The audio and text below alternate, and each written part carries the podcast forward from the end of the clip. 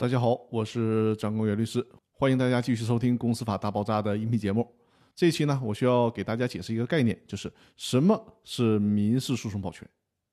因为我的这个音频呢，不是民事诉讼法的普及课程，所以说呢，我没有必要讲法律条文或者是法律理论。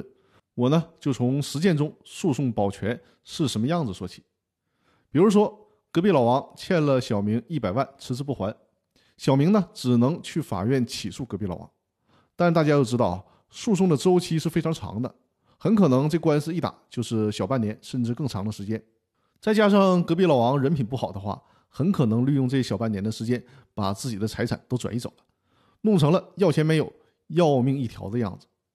如果是这样的话，小明即便是拿到了胜诉判决，也会面临着执行难的问题。诉讼保全制度的出现，就有效的缓解了这个问题。不过放在以前呢，要想诉讼保全可没那么容易。比如说小明的这场官司，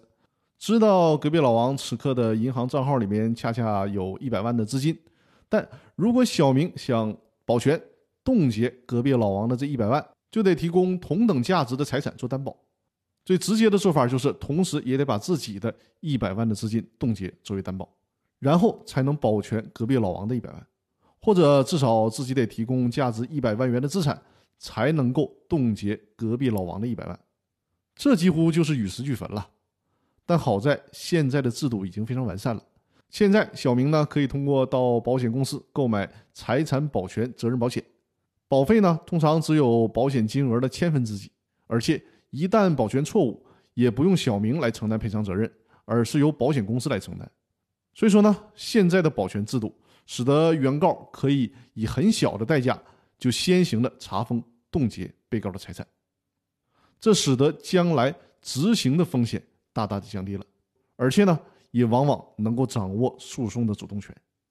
那我今天呢，跟大家介绍了诉讼保全制度是什么，接下来的一期我会给大家介绍一下诉讼保全制度是如何发挥作用的。那我们下期再见，谢谢大家的收听。